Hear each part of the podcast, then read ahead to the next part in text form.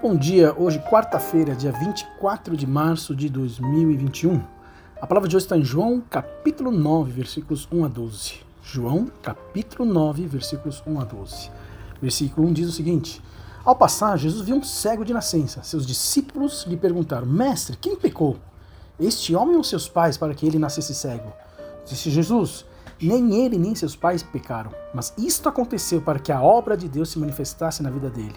Enquanto é dia, precisamos realizar a obra daquele que me enviou. A noite se aproxima quando ninguém pode trabalhar. Enquanto estou no mundo, sou a luz do mundo.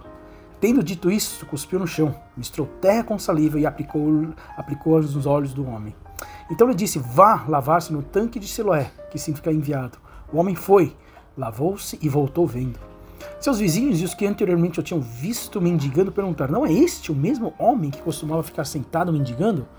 Alguns afirmavam que era ele, outros diziam: Não, apenas se parece com ele. Mas ele próprio insistia: Sou eu mesmo. Então, como foram abertos seus olhos? interrogaram eles.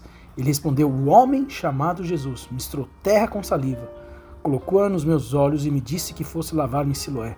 Fui, lavei-me e agora vejo. Eles lhe perguntaram: Onde está esse homem? Não sei, disse ele. Hoje nós, hoje nós nos deparamos com uma passagem bastante conhecida né, desses é, Jesus curando esse cego de nascença. E a pergunta dos discípulos no começo é bem pertinente, pois os judeus acreditavam que o pecado era o, que as doenças, desculpa, eram realmente consequência né, de algum pecado que haviam cometido. Né? E, como, e, como puni, e como punição, então, eles recebiam é, esse, esse, esse castigo que era algo físico, que era algo assim visível. E aí então eles perguntam, Senhor, quem pecou, este homem ou seus pais? Disse Jesus, olha, nem ele nem seus pais, mas, que a, mas para que a obra de Deus se manifestasse na vida dele. E aí, e aí interessante que Jesus ele diz, olha, eu, enquanto é luz, precisamos realizar a obra daquele que me enviou. A noite se aproxima quando ninguém pode trabalhar. Então, aqui Jesus ele estava ele, ele estava contemporaneizando aquilo que era a sua vinda. Que enquanto ele estivesse ali, esses milagres, essas maravilhas aconteceriam como um sinal. Mas a noite viria, ou seja, viria um momento onde tudo isso seria mais escasso. Mas enquanto ele está ali, essas coisas serviriam de sinal. E é interessante porque tudo aquilo que, que, que, aqui, que aqui acontece realmente é, é, é, tem uma interligação interessante. Jesus disse: Olha, você vai se curar, você vá, lave-se em Siloé, que significa enviado. Né? Então, quem foi enviado? Esse cego foi enviado ao tanque para enxergar. Cristo foi enviado ao mundo para que cegos pudessem enxergar. Esse cego, ele é representação daquilo que talvez seria então o plano de Deus para a salvação.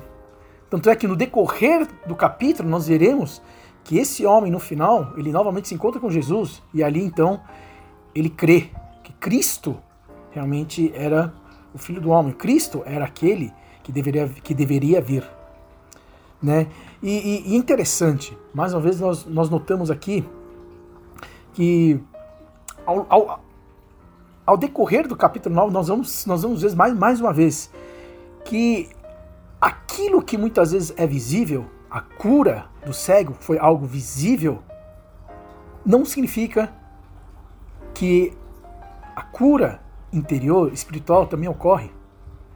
Porque nós vamos ver que tanto muitos fariseus, muitas pessoas que foram testemunha daquilo que aconteceu, daquilo que eles viram presencialmente, não foi, não tocou o coração de muitos que ali estavam presentes. Né? E esse homem, então, mais uma vez, ele testemunha. Interessante que ele conhece o nome de Jesus. Né? Versículo 11: O homem chamado Jesus misturou terra com saliva e colocou nos meus olhos disse: Vá lavar em Siloé. Eu fui e me lavei. Né? E esse homem, então, mais uma vez, representando o plano de Deus é o que Jesus diz. Não foi, não, não foi ele nem seus pais pecaram, mas que uh, se pudesse se manifestar a obra de Deus na vida dele. E essa obra foi uma obra completa na vida desse homem. não somente uma, uma cura física, mas a representação dessa cura física se dá na cura da sua alma, na salvação da sua alma. Né? Então, entrando na reflexão de hoje, que nós possamos, na verdade, nós, nós estamos vivendo um tempo de pandemia, onde talvez alguns de nós estejam esperando um milagre. Talvez estejamos esperando um sinal. Talvez estejamos esperando um agir de Deus mais visível. Mas a questão é que não são essas coisas que realmente nos trarão aquilo que mais esperamos, aquilo que mais necessitamos no sentido espiritual. Sim, talvez essas coisas possam acontecer, talvez possam piorar, talvez possam melhorar. Seja um caso, seja o outro, nossa alma, nosso coração deve estar a salvo. Deve estar focado naquele que pode salvar, sim, o corpo, mas principalmente a nossa alma. Então, que nesses momentos difíceis, nesses momentos de, de, de, de pandemia, de, de restrições, de dificuldades, que nós possamos sim nos preocupar com aquilo que é físico, com aquilo que está ao nosso redor. Mas nós, nós possamos também nos preocupar principalmente com aquilo que há dentro de nós, com aquilo que é o nosso coração, com aquilo que é a nossa alma.